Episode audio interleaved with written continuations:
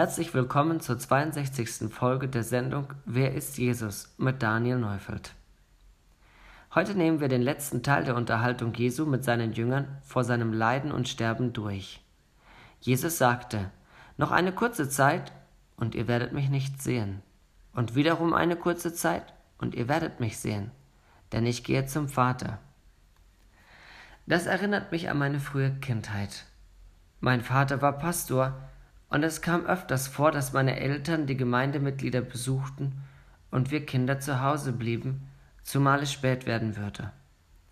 Weil ich der Älteste war, nahm Papa mich zur Seite, erklärte, wo sie hinfuhren und drückte die Telefonnummer der Familie, die sie besuchen würden, ins Telefon.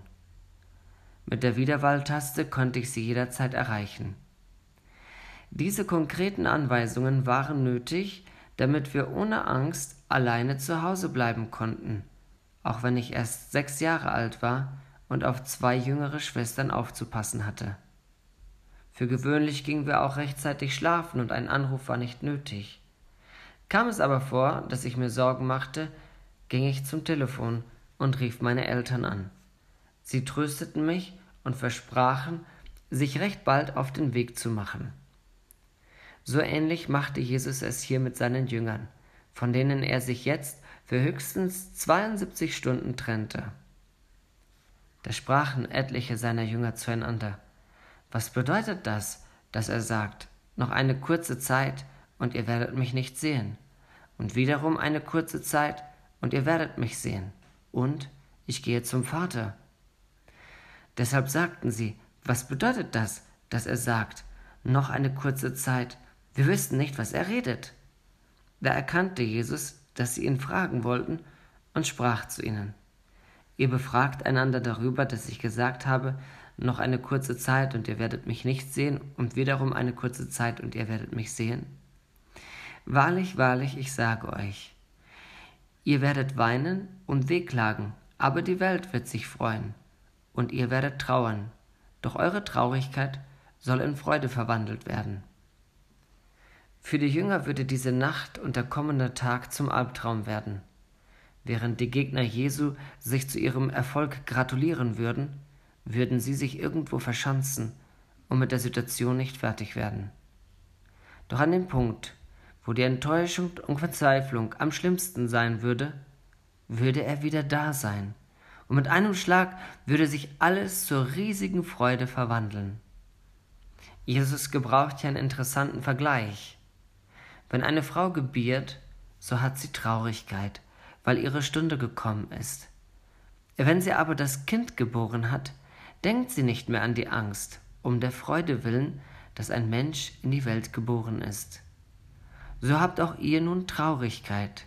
Ich werde euch aber wiedersehen, und dann wird euer Herz sich freuen, und niemand soll eure Freude von euch nehmen.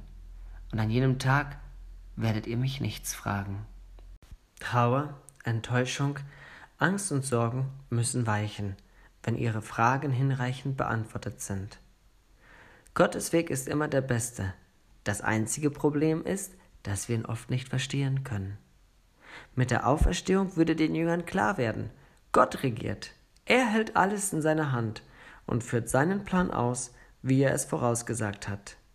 Alle Verwirrung und jedes schwarze Loch voller Fragen würden weichen.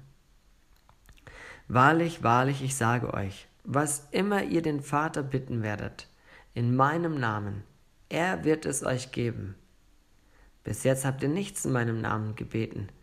Bittet, so werdet ihr empfangen, damit eure Freude völlig wird. Diese Aufforderung hatte Jesus seinen Jüngern schon gegeben, auch das Versprechen der völligen Freude. Dass er dies wiederholt, zeigt, wie leicht sie es vergessen könnten. Diese Worte richten sich aber auch an die Gläubigen aller Zeiten.